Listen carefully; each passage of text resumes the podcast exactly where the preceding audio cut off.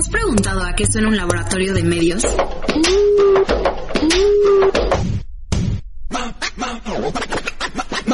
Noticias, deportes, música, lifestyle. Media Lab mezcla los gustos de todos para mantenernos conectados. Porque Media Lab lo haces tú.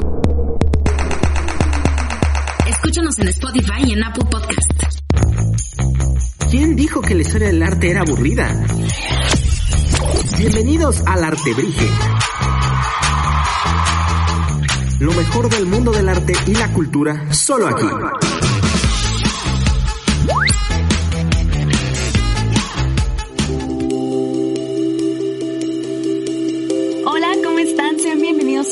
Episodio de El Artebrige, su programa favorito de cultura, de arte, de chismes, de todo lo que tenga que, que ver con, con estas últimas dos mencionadas. Digo, esperemos que sea su favorito, ¿eh? Obvio es su favorito, chicos, lo sabemos. En el interior sabemos que es su favorito. Y pues nada, yo soy Osmar Rangel, está aquí conmigo Andy Cardose y Luz Berumen. Y hoy les traemos un tema muy especial. Si el pasado fue especial, este también es especial. Muy innovador, ¿eh? Pues ya se acerca la primavera, ¿no? ¿Y qué, qué sale en primavera? ¿Qué nace en primavera? Las flores. Este, Es mi temporada favorita del año, ¿eh? ¿Sí? O sea, ahorita, ahorita van a florecer muchísimas cosas, en Bambi todo te lo ponen bonito, entonces esa es mi imagen de la primavera. Y bueno, con las obras que siempre lo han captado y hay muchísimas que se inspiran en las épocas del año y en la naturaleza y así, pues pensamos que era un buen tema para, para exponerles a todos ustedes. Sí, a mí me encanta, ¿sabes por qué? Porque empiezan a, a florecer las jacarandas. Tristemente, pues como no salimos, no las estoy viendo tanto, pero justo desde mi ventana se ve una, así que ya vi que ya empezaron a, a florear. Toda Ciudad de México lleno de morado y después sopla el viento y se caen, entonces se ve precioso. Todo Ay, para unas buenas pics para Instagram. Exacto, sí, me encanta. Entonces, pues hoy decidimos que les vamos a platicar sobre algunos de los cuadros más icónicos que precisamente contienen flores para recordarnos esta bella etapa del año. Y pues para empezar, Andy nos trae una pintura súper interesante, así que sin más preámbulos, cuéntanos Andy, ¿qué nos vas a mostrar hoy? Pues mira, aunque el título no sea tan original, les invito a investigar mientras escuchan esto la siguiente obra que les voy a presentar. Obvio se llama Primavera, porque no haríamos un episodio sin que la obra se llamaba Primavera, pero hay muchas primaveras. Esta primavera es de Giuseppe Arcimboldo, es italiano, 1573. Pero Giuseppe Arcimboldo es uno de los artistas etiquetados como trampantojos, perdón, o ilusiones ópticas. Básicamente es casi lo mismo, nomás dos palabras en vez de una. Y bueno, él, para darle la bienvenida a la primavera, es, hizo este retrato con alegoría muy vanguardista, muy surrealista y es una cabeza en perfil y lo único que son son flores y hojas primaverales y podemos decir que esto es un retrato, pero tiene muchísimo más a él que que solo decirle retrato y él lo hizo 400 años antes que Dalí.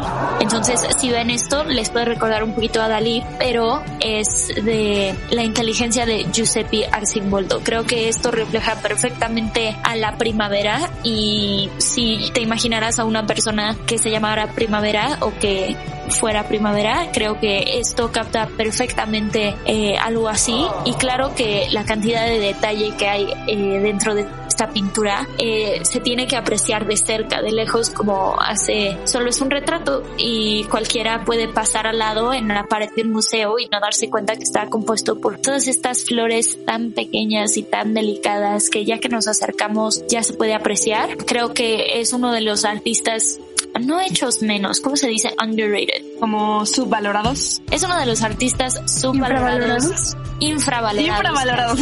Infravalorados. Spanglish macuarro, sí, infravalorados. Gracias, Luz. Gracias, Luz, por ser más inteligente que nosotras dos. Eh, pero bueno, él es infravalorado dentro de este género y pues yo los invito mucho a, a ver su representación en la primavera. Pero bueno, Osmara, ¿tú qué nos traes el día de hoy? Bueno, pues este, fíjense que yo les traigo un ladito más mexicano, pero antes de esto, ¿sabes qué? Me encanta la pintura que trajiste porque sí, yo no la había visto, ¿sabes? Pero ¿sabes a qué me recuerda? Yo y otra vez mi lado Disney. Eh, en Epcot hacen un festival precisamente en, en, primavera sobre las flores y así, y hacen estas figuras de arbusto, ya saben que Disney es bien creativo. Sí. Ajá, y le ponen así precisamente estas flores para decorarlo y me recordó un buen a eso, está como igualito pero en pintura, ¿sabes? Entonces, sí tiene un aire muy de fantasía, ¿no? O sea, si llegaran a animar esto o como hacer un GIF de esta pintura, eh, daría uno un poquito de miedo, pero ya que le ves la, la, lo bonito y todo, está interesante, pero saben que este retrato solo puede funcionar con primavera. O sea, sería muy raro ver a un hombre hecho de fruta en verano, ¿sabes? O sea, ya que florece todo y da fruto, o en, en invierno y en otoño ya sería como más triste, ¿sabes? Entonces creo que esto refleja también la vida que tiene la primavera y este tiempo de, de flores y así, no solo son flores, es también vida. Sí, claro. Eh, pero bueno, ya, Osmara, por favor, ya cuéntanos eh, qué nos traes. No, no te preocupes. Como les mencioné, yo traje un artista mexicano y pues estoy hablando de Diego Rivera, el famosísimo Diego Rivera. Eh, yo creo que todos conocemos a Diego Rivera. Eh, yo de chiquita fui una vez al museo de Diego Rivera que está aquí en la ciudad y la verdad está muy padre. Fue hace mucho tiempo, pero me acuerdo que hasta había disfraces para vestirte de, de, guerrero águila y guerrero jaguar. No sé por qué, pero existían esos disfraces y podías armar como tu propio mosaico, como los que hacía Diego Rivera. Y bueno, eh, Diego y Frida son como el ship más famoso y tóxico de México, entonces creo que todos, todos los mexicanos estamos familiarizados con, con este personaje. Con la situación, vaya. Exacto, pero bueno, ¿quiénes somos nosotras para criticar, no? En fin, personalmente me gustan más las obras de Diego que las de Frida, pero por favor no dejen de escucharnos por lo que acabo de decir. este es un debate para otro artebrige. Y para continuar con el tema de las flores de esta semana y la primavera, les traje La vendedora de alcatraces de Diego Rivera. Antes que nada, hay muchísimas versiones de esta pintura que Rivera hizo a lo largo de los años. Una la hizo en 1941, otra en el 44, en el 49 y así sucesivamente. No siempre son los mismos personajes y, bueno, las que, la que hoy les voy a platicar precisamente eh, nos muestra a una joven hincada eh, vendiendo alcatrazas de la que les voy a platicar fue hecha en 1941 y es un óleo sobre masonita. La masonita es como una superficie de madera, yo no la conocía. Y bueno, este cuadro en particular mide un metro con 21 centímetros tanto de altura como de ancho. En ella podemos ver a una mujer indígena en cunclillas dando la espalda al público y tiene un ramo gigante de alcatraces. Eh, los alcatraces son estas flores súper bonitas blancas y pues obviamente son lo que más destacan en, en el cuadro. Rivera aquí y en la mayoría de sus cuadros lo que quería retratar eran las raíces de México y la belleza que podemos encontrar en las actividades cotidianas de la vida. Se dice que Rivera iba al mercado a observar a las personas y que comentaba que cada visita podía obtener temas infinitos para muchos cuadros. Y bueno, este Rivera se, se inspiró, podemos decirlo, o no sé, le dio ganas de pintar a la cultura mexicana después de que regresó de estudiar de París. Y en París tenía muchos amigos pintores famosos, pero cuando regresó dijo, no, pues voy a retratar a, a, la población mexicana, ¿no? Haciendo cosas de su día a día. Regresando al cuadro, podemos inferir que la mujer que está retratada es una mujer soltera. Esto es porque, por ejemplo, en la cultura mazateca, las trenzas tienen diferentes significados y esto me pareció súper interesante. Por ejemplo, si las dos trenzas están hacia atrás, significa que la mujer está soltera y en busca de marido, como en el cuadro. Cuando lleva una trenza por detrás y otra enfrente, significa que está comprometida. Y cuando las dos trenzas se llevan por delante es porque ya está casada y con hijos. Bueno, o sea, o embarazada, pues, pero ya está casada. Sí, oye, uno pensaría que se hace dos trencitas y ya, pero no, aquí sí. y bueno, eh, Diego aquí nos está dando mensajes un tanto opuestos, ya que como les mencioné anteriormente, está enalteciendo las personas indígenas y el trabajo que hacen, sin embargo, también nos está mostrando la fuerte realidad que es la pobreza en la cual viven estas personas y que lamentablemente pues se encuentran todavía así. Las flores, que como mencioné son alcatraces, igual se podría decir que Diego les da un nuevo significado. ¿A qué me refiero? Bueno, estas flores comúnmente se utilizan o se llevan en los funerales. Sin embargo, aquí representan belleza, alegría, en fin, se le puede dar muchos significados distintos. Como les dije, hay varias obras de Rivera que muestran estas imágenes, por ejemplo, El desnudo con alcatraces, que es una mujer un poco ya más madura, que está dando la espalda igualmente, sosteniendo un ramo enorme de eh, alcatraces, La niña de los alcatraces, el vendedor de Alcatraces, eh, otra obra que también se titula Vendedora de Alcatraces, pero que en esta ocasión tiene una canasta que lleva en la espalda y muchísimas más. Personalmente la más tierna y bonita para mí es la de la niña de los Alcatraces, pero en general todas me parecen muy muy lindas y súper bien hechas. No sé qué opinan ustedes, chicas. ¿Ya conocían estas pinturas? Sí, o sea, eh, siento que es una de esas pinturas que todo cualquier mexicano reconoce, así de esa pintura es mexicana pero no saben como que todos estos datos interesantes, lo de las trenzas, nadie sabe el nombre de la, de la flor normalmente, entonces qué bueno que la sacamos, creo que era muy importante para el episodio, ¿no? ¿Tú qué crees, Luz? No, la verdad es que me encanta porque pues lo que, justo lo que decía Mara, está la pintura, pinturas como la de Alcatraz, pues son pinturas que si bien todo mexicano reconoce, como decías, a mí no creo que estamos tan acostumbrados a verla, yo creo que ya no le damos una segunda pensada a lo que realmente está pasando. Yo la verdad es que para cerrarles traigo un poquito más de la simbología de las flores en el arte, porque pues como, como saben, cuando hablamos de pinturas, ahora sí que no todo es lo que parece. Y la verdad es que las flores tampoco. Hoy en día nosotros nos hemos ido como, eh, tenemos a las flores como en un concepto de belleza, de feminidad, de, pero la verdad es que no siempre representaron esto. Las flores en el arte es una figura eh, de la naturaleza que lleva muchísimo, muchísimo tiempo siendo retratada en el arte. Originalmente en la, en el medievo, eh, representaba la pureza y la Eucaristía. Eh, la mayoría de las escenas representadas en el medievo y más tarde en el barroco eran una eh, forma de representar la espiritualidad católica, por así decirlo, y la importancia de la misma en la sociedad. Entonces, para mostrar la pureza de la religión, se ponían, se adornaban con flores de color blanco que representaban la, castidad, la devoción, la de obediencia. Por ejemplo, en, muchas veces podemos ver a la Virgen María representada con con estas flores, ¿no? Más adelante, en los bodegones de Holanda, del, o sea, nos vamos a ir hasta Holanda a los bodegones del siglo, del siglo XVII, en donde el arte era, era, era una, una, un símbolo de vida, era una, hay que considerar que en este momento estaba floreciendo el comercio mundial y las plantas y las flores eran vistas como estas eh, bienes estéticos que viajaban de un lado del mundo hacia el otro. Entonces, pues eran, eran sí, un poquito como esta fuerza mística de la vida, ¿no? Ya, ya vemos que los holandeses en el arte son un poquito, un poquito extraños. Dentro de esta época, curiosamente, también salió una pintura que a mí me gusta muchísimo, que es de hecho en la que me gustaría como con, o sea, el, el ejemplo que a mí me gustaría traer, que es el suicidio de Ofelia. No sé si ustedes la, la ubican, chicas. Es una pintura que últimamente en la, en, en Facebook yo la he visto girar mucho porque es una pintura muy, muy bonita. Es el, en teoría, es conocido como el suicidio más bello. De hecho, el suicidio de Ofelia es una eh, pintura que fue creada en el, por John Everett, que en el año 1840, si mal no recuerdo. Y pues este señor, como muchas otras figuras del romanticismo, se vio profundamente inspirado por la literatura, muchos otros, y él escogió representar una de las una, una de las escenas más trágicas de la de la novela de Shakespeare Hamlet, que es el suicidio de Ofelia. Hay que tomar en cuenta que la mujer siempre era representada, o sea, la mujer también en el arte, igual que las flores, había sido representada como esta imagen de la, de la eterna belleza, de la juventud, de la belleza, de la fertilidad. De, y aquí vemos una representación muy distinta de la mujer y yo creo que representa muy bien cómo ha cambiado nuestra perspectiva de las flores y de la naturaleza en el arte. Aquí vemos a una, una mujer bellísima, muerta, acostada sobre un río con las manos extendidas y se ve, o sea, se ve muy tranquila. Además ayuda el hecho de que toda la estética alrededor de la pintura, pues ayuda a esta composición que te da la sensación de, de tranquilidad, de paz, de un río en el atardecer, cuando realmente lo que te está mostrando es una escena muy trágica, es el suicidio de una joven.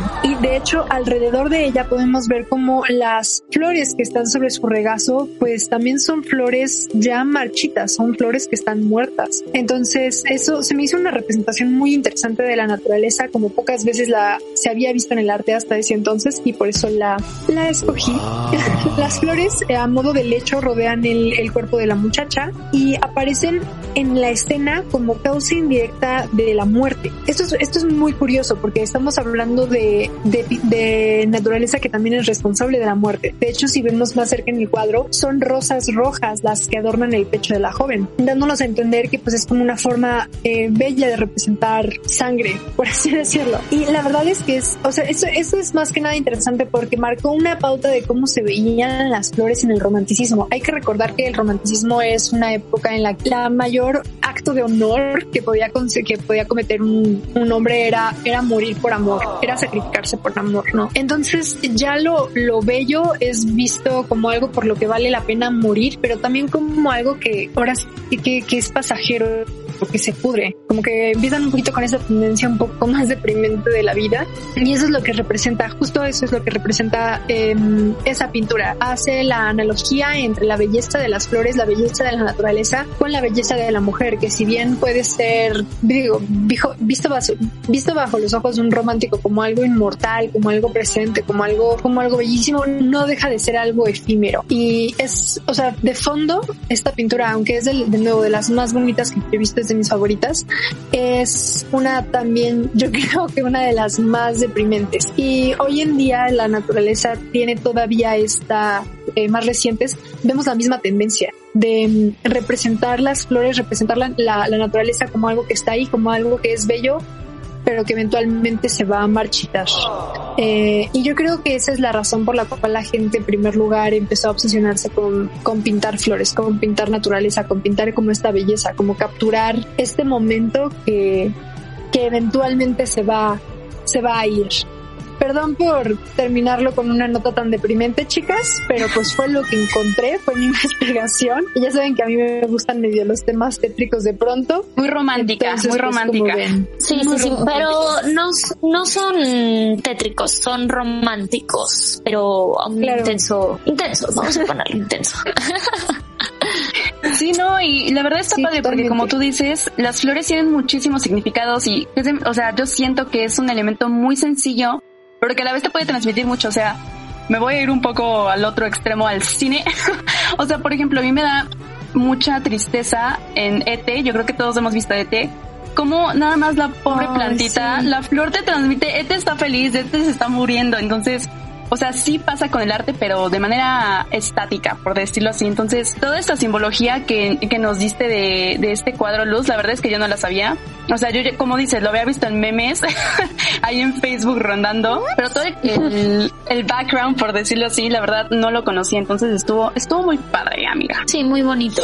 Creo que todas estas eh, pinturas como que transmiten cierta calma y, y mucha vida, aunque sea hasta lo, lo tétrico que nos dijo Luz o hasta lo, lo padre que nos dijo Mara o hasta el, el, mío, todas estas cosas transmiten lo que transmiten por este sentimiento que te da la naturaleza, las plantas y claro que la primavera es para mí la primavera es eh, como renacer o, volver a nacer cuando una flor florece es que está en su en su mejor punto ¿saben? Entonces, eh, todas estas pinturas eh, dan cierta vida y cierta luz a temas tal vez un poco más tristes o, o así. Entonces, eh, me encantó la aportación de luz, no, no conocía esa pintura. Y si pueden investigar todas las tres que mencionamos, estaría ideal, pero sí, muchísimas gracias. Sí, exacto. Y pues nada, chicos, aprovechen ya el casi inicio de la primavera despéguense un poquito de la computadora y asómense al cielo, que últimamente no sé si lo has visto tú, Andy o Luz, que está súper azul el cielo. Entonces, pues, aunque no podamos salir, por lo menos asomarnos y voltear hacia arriba, ¿no? Estaría para despejarse un poco la mente. Sí, claro, o sea, y, y ya van a florecer las jacarandas en Ciudad de México y pues en cualquier estado seguro ya todo se va a ver como más bonito, todo más verde. De repente hay muchos cambios de clima, ¿no? Pero es parte de. Pero muchísimas gracias por escucharnos el día de hoy y les vamos a traer muchísimos más temas así de interesantes y románticos para el siguiente Claro. Claro que sí, no se lo pierdan, síganos en todas las redes sociales de Media Lab y recuerden que además de Spotify nos pueden escuchar en Apple Podcast y en la página de Media Lab Radio. Entonces, de que estamos por ahí, estamos por ahí. y como dice Andy, muchas gracias por sintonizarnos y no se pierdan los siguientes capítulos que les tenemos unos temas súper padres. Entonces, muchísimas gracias y nos escuchamos hasta la próxima. Adiós. ¡Hey! Gracias por escucharnos. Si te quedaste con ganas de más, no te pierdas el siguiente episodio. Esto fue El Artebrige. Los hechos, comentarios y opiniones expresadas en este sitio y programas son responsabilidades de quienes los emiten. No reflejan en ninguna circunstancia el punto de vista de la Universidad Panamericana, de sus autoridades y de sus representantes legales. Media Lab, el laboratorio de medios de la Universidad Panamericana.